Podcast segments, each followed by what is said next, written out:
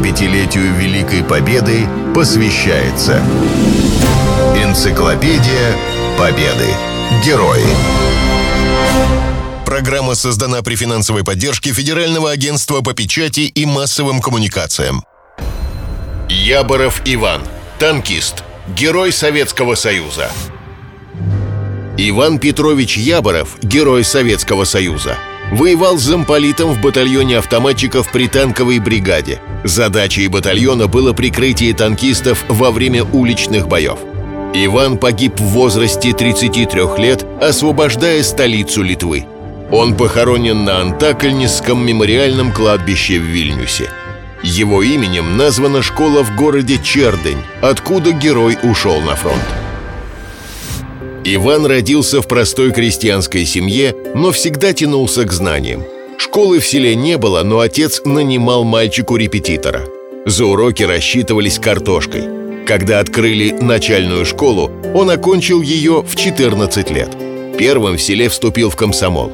Отец был категорически против. Грозился выгнать из дома, но юноша был непреклонен. Он искренне верил в идеалы коммунизма – вспоминает его односельчанин Александр Зырянов. Он был активным, убежденным пропагандистом всех передовых коммунистических идей, так как эти идеи были его идеями. В них он верил всем сердцем, за них готов был отдать жизнь. Я помню его яркие выступления на комсомольских собраниях, конференциях перед крестьянами в деревне – он говорил об индустриализации, рассказывал, что даст крестьянам коллективизация, разъяснял ленинский кооперативный план. Это были годы, когда кулаки сопротивлялись из последних сил, зверствовали. Угрожали они и Ване Яборову. Но он всегда говорил, «Мне эти угрозы не страшны. Нет силы, которая заставила бы меня свернуть с избранного пути». Вскоре Ивана избрали секретарем Чердынского райкома комсомола – Потом призвали в армию. Он служил ротным политруком. После демобилизации вернулся к партийной работе в районе. С ноября 41 года Яборов на фронте. После окончания курсов политработников его назначили на должность замполита батальона. Воевал в Сталинграде и на Курской дуге. Освобождал Украину, Белоруссию и Прибалтику. Особо отличился в боях за Вильнюс – Последний бой Яборова описан на сайте Черденской средней школы. В июле 44 года советские войска ворвались в столицу Литвы.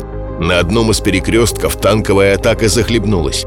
Немцы хорошо закрепились в одном из домов. Открыли ураганный огонь. Вскоре выстрелы раздавались уже со всех сторон. Советских бойцов окружили. Это был критический момент – еще секунда, и горстка людей будет уничтожена. «Будем прорываться», — дал команду майор Яборов. «За мной! Вперед!» Бойцы побежали через улицу. Стрельба со стороны гитлеровцев усилилась. Отскакивая от камней, свистели пули. Солдаты залегли. И только офицеры Яборов и Ерофеевский ворвались в здание, в котором размещалась немецкая комендатура.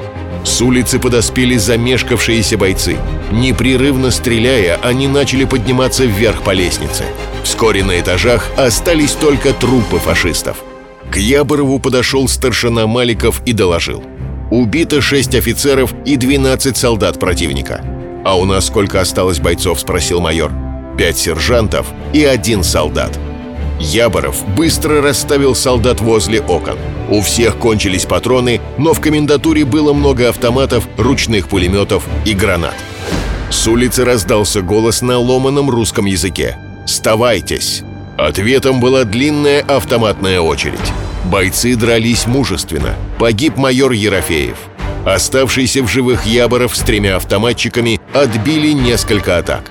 Бой с перерывами длился трое суток. Вокруг дома валялось более 60 трупов гитлеровцев. Когда кончились патроны, бойцы решили прорвать кольцо.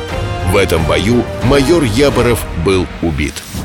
Точная дата гибели Ивана Петровича неизвестна. В донесении о потерях стоит примерная дата 9 июля 1944 года. Через несколько дней Вильнюс был полностью очищен от фашистов – Ивана Яборова посмертно представили к званию Героя Советского Союза. За этот бой золотой звездой героя также наградили майора Ерофеевского. тоже посмертно.